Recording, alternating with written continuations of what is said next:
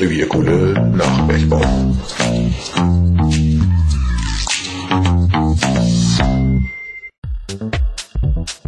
Ist die nachfolgende Sendung schon wieder für lau? Ja, sicher. Und die Newsletter-Beiträge auch? Ja, klar. Kostet journalistische Arbeit denn keine Kohle? Doch, es ist schließlich unser Thema. Aber wir setzen auf Freiwilligkeit. Schon mit einem Euro pro Monat können Sie mithelfen, dass unsere unabhängige Pressearbeit weiterhin Gehör findet. Das finde ich gut. Wo kann ich mitmachen? Ganz einfach. Unter www.revierkohle.de einen der vier Spendenbutton anklicken und schon sind Sie dabei. Wir sagen jetzt schon mal herzlichen, Dank.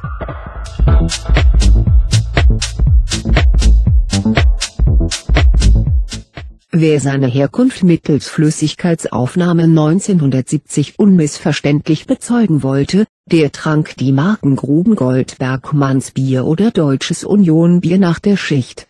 Allerdings wurden in den zahlreichen Kneipen rund um die Zechen auch noch andere Biermarken vorgehalten. Denn von 1950 bis Ende 1970 war Dortmund mit 94 Braustitten die führende Bierstadt Europas. Mild gehopftes Helles machte Dortmund zum Exportbier-Weltmeister.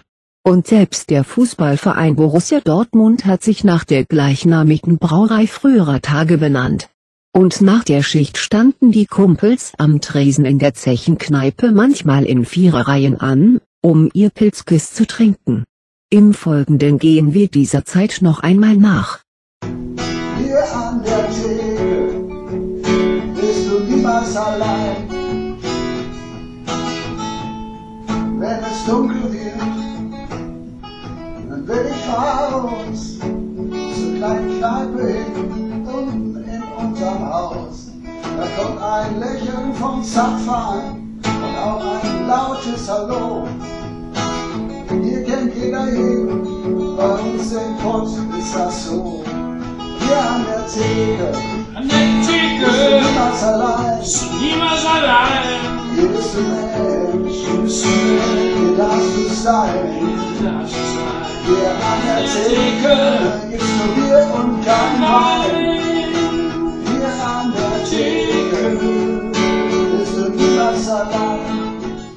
Dicke Rauchschwaden ziehen langsam unter den verzierten Lampenschirmen vorbei. Der Lichtstrahl bringt eine Pilztulpe auf dem Tresen golden zum Leuchten. Aus der alten Jukebox neben der Tür tönt dumpf Musik, die sich tapfer gegen die erfolgversprechenden Geräusche eines bunt blinkenden Spielautomaten behauptet. Längst hat sich eine gelbe Batina über den Sparkassenschrank in der Ecke und die schwarz-weiße Ahnengalerie an der holzvertäfelten Wand gelegt. Die Gestalten auf den Barhockern interessiert das wenig. Sie klammern sich fest an ihr Pilzglas. Harald, der Wirt, kann zapfen wie ein Weltmeister. Ich hab hier noch ein Alt. Will keiner?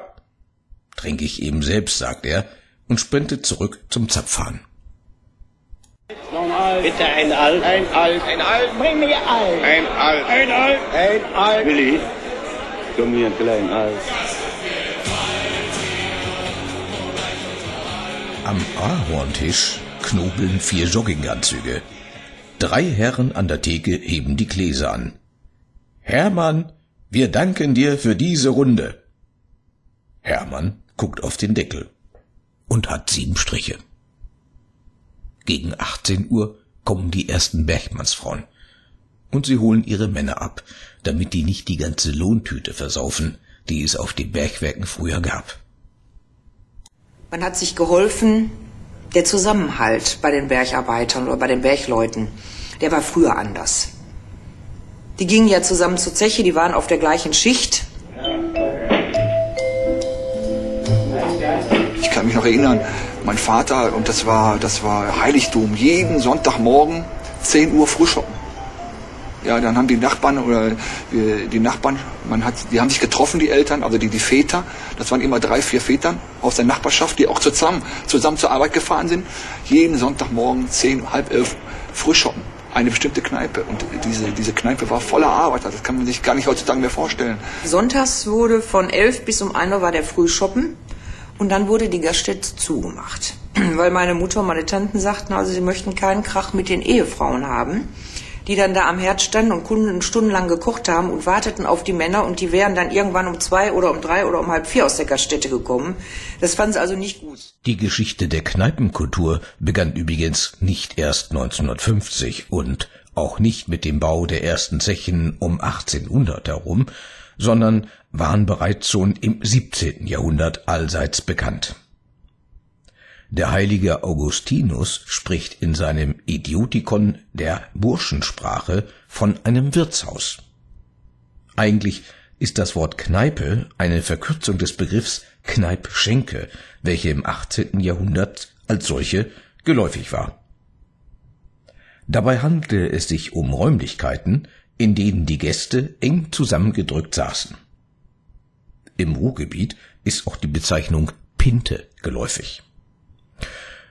Typisch für Kneipen ist und war der Ausschank von Fassbier am Tresen. Im Gastraum befinden sich dann weitere Tische und Stühle, Spielgeräte, Billardtische, Dartscheiben und manchmal auch eine Bowlingbahn. Großbildleinwände für das obligatorische Fußballspiel gab es in den 60er und 70er Jahren noch nicht. Dafür aber hing an der Wand ein Sparschrank, in der die Stammtischmitglieder Bargeld steckten, um zum Beispiel eine gemeinsame Reise anzusparen. Kneipen, die auf sich etwas hielten, unterhielten für Familienfeiern oder Vereinstreffen einen von der Kneipe getrennten Saal. Der wurde vermietet. Aber was macht eigentlich die Kneipe zur Kneipe? Das wollen wir im Folgenden eruieren. Bleiben Sie dran.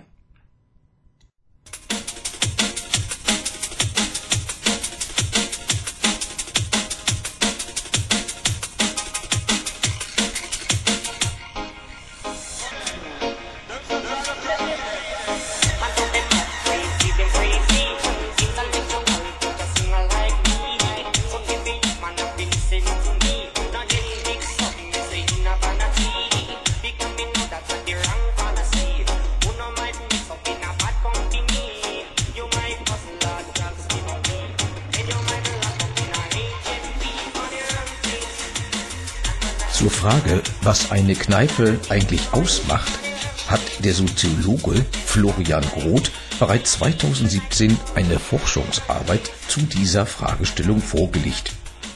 Er gibt in seiner Arbeit einen Überblick über die bisherige Forschung auf diesem Gebiet.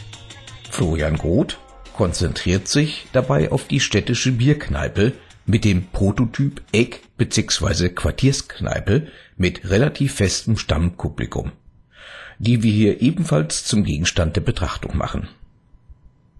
Das ist wichtig, weil sich die Eckkneipe von anderen Kneipenformen, wie zum Beispiel die Verbindungskneipe als studentische Herberge, die Weinkneipe, die Randgruppenkneipe sowie die Schwarzgastronomie kulturell erheblich voneinander unterscheiden. Wer übrigens mehr über die Kulturform der Kneipe wissen möchte, dem empfehlen wir das Buch Die Kneipe zur Soziologie einer Kulturform des Kommunikationswissenschaftlers Franz Drege. Bedeutungsschwanger kommt der Stadtsoziologe Thomas Krämer Barduni daher, wenn er vom Konzept der Atmosphäre spricht.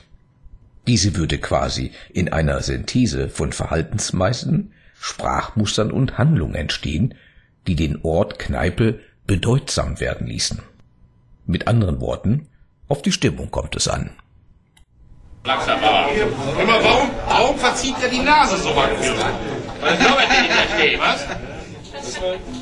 So. Was soll das? Helmut! Den BVB den BVB. Was am Platz? Je nach Publikum und Tageszeit kann die Stimmung in einer Kneipe allerdings auch sehr unterschiedlich sein.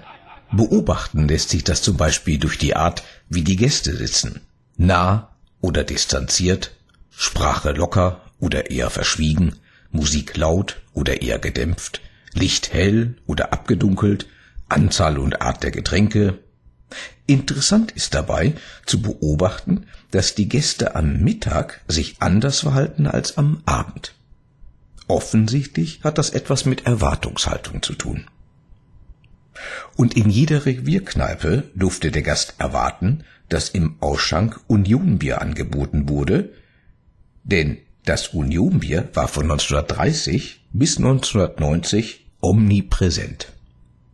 Auf LKWs, an Litfaßsäulen, auf dem Dach der Westfalenhalle, auf Schirmen und natürlich in Gaststätten.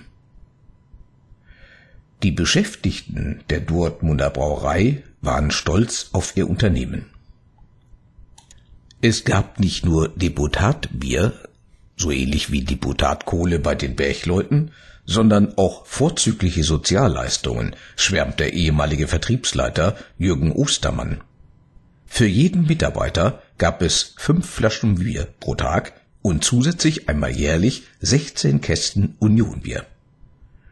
Drei Flaschen durfte man sogar während der Schicht trinken.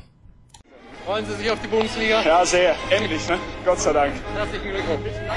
Wir danken dem VfL für den großartigen Sieg und den Aufstieg in die Bundesliga. Dem VfL ein dreifaches Lob. Lob. Lob.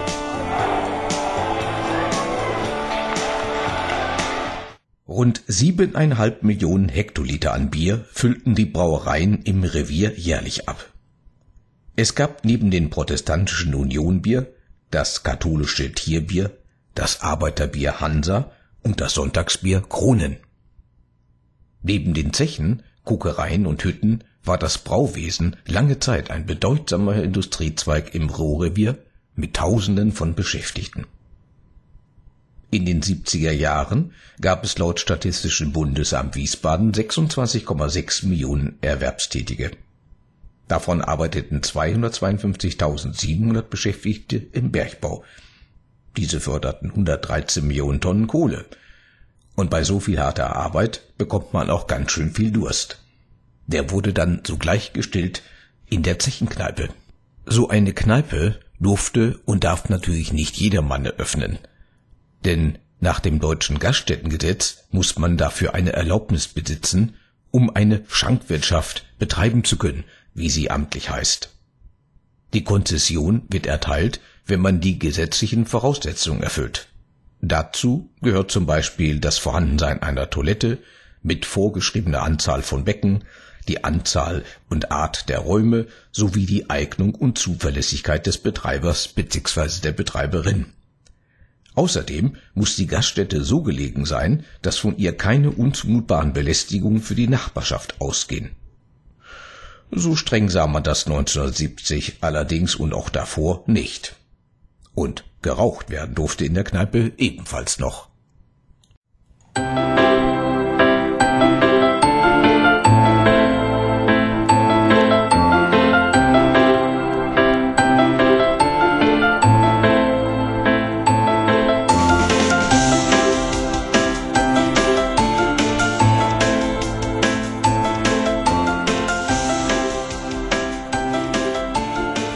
Hopfen und Malz, Gott erhalt's. So lautete ein Sprichwort in den 60er und 70er Jahren. Denn so wie es den Dreiklang Kohle, Stahl und Bier gab, so bildete in manchen Ruhrgebietsregionen der Dreiklang Kirche, Kneipe und Fußball eine Einheit, die auch gleichzeitig eine soziale Kontrollfunktion ausübte.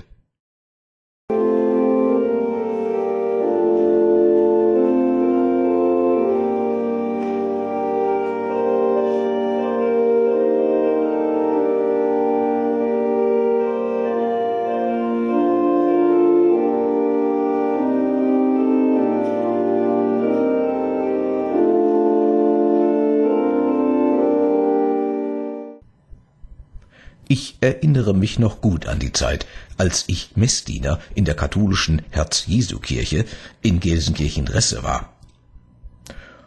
Oft durfte ich nach dem Gottesdienst den Küster unterstützen, und wenn alles weggeräumt und die Messgewinner ordentlich verstaut waren, dann schlenderte ich mit dem Küster zum katholischen Vereinshaus Schwanelwims. Dort traf man die Jungs aus der Kolping-Familie und die Mitglieder des Kirchenchors sowie etliche Bergleute der Zeche Ewald zum Frühschoppen. Es ging relativ gesittet zu. Ich hatte nie jemanden gesehen, der wirklich betrunken war. Die Stimmung war prächtig und geredet wurde über Gott und die Welt, natürlich über Fußball und Arbeit und auch Politik. Der Frühstoppen ging so bis 13, 14 Uhr. Und dann ging man nach Hause. Dort wartete das Mittagessen. Kneipen des Ruhrgebiets, die mit ihrem nostalgischen Flair die 60er und 70er Jahre überdauert haben, gibt es im Ruhrgebiet allerdings nur noch wenige. Die Orte, wo die Bergleute nach der Schicht ihr Gedeck vertilgten, das war in der Regel Bier mit Korn, muss man schon mit der Lupe suchen. Da wäre zum Beispiel die ehemalige Zechenkneipe Haus OE in Castrop-Rauxel zu nennen, in denen früher die Kumpels von der Schachtanlage Erin in Ströme nach der Schicht die urige Gaststätte enterten und sie existiert heute noch. Wer nach einer authentischen Ruhrgebietskneipe sucht, der wird auch in der Ampütte von 1901 in Essen-Rüttenscheid fündig.